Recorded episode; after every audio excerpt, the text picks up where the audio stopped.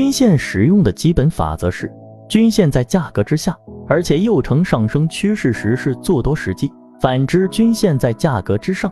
又呈下降趋势时则是做空时机。当短期均线上穿中期均线时是做多信号；当短期均线下穿中期均线时是做空信号；当价格沿着均线运行回调不破中长期均线时是做多或加仓机会；当价格运行于均线下方反弹不破中长期均线。是做空或加仓机会。当价格突破或者跌破中期均线，但很快回归原来的走势，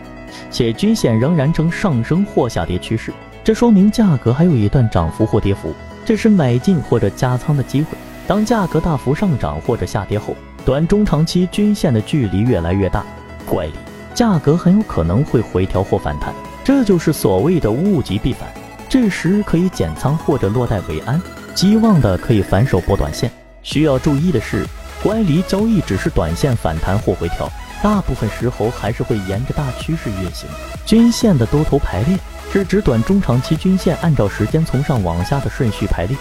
反之就是空头正列。多头或空头排列是一个很强烈的趋势信号，在短期均线没有下穿中长期均线前，可以一直持仓，直到止盈。当短中长期均线粘在一起的时候，一般情况下暗示市场即将出现反转。均线一旦发散转势，也就开始。均线粘合意味着价格加货的区间震荡，投资者可以高抛低吸或者等待趋势出现在进场。